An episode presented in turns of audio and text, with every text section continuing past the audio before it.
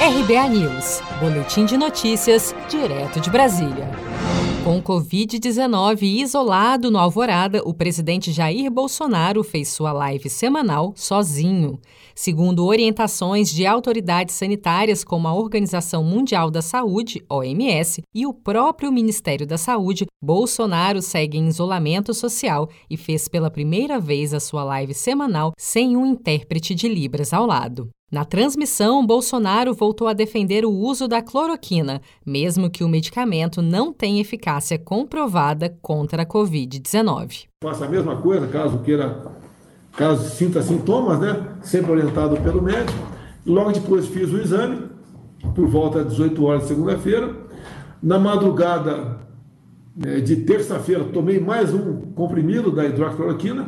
Logo depois chegou a confirmação é, de que eu estava contaminado. Né? Na terça-feira, 17 horas, tomei mais um comprimido e a partir dali, os dias consecutivos, até hoje, quinta-feira, às 17 horas, tomei mais um comprimido e amanhã tomarei mais um.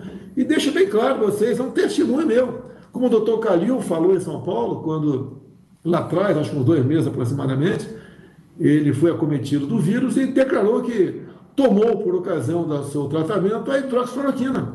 E eu tomei, e deu certo, estou muito bem, é, graças a Deus. Né? E aqueles que criticam, né, pelo menos apresente uma alternativa. No fim da tarde, o Palácio do Planalto divulgou uma nota na qual afirma que o presidente evolui bem após o diagnóstico da doença, sem intercorrências. Abre aspas. Ele apresenta boas condições de saúde e continua sendo acompanhado conforme rotina pela equipe médica da Presidência da República. Fecha aspas. Informou a Secretaria de Comunicação do Governo.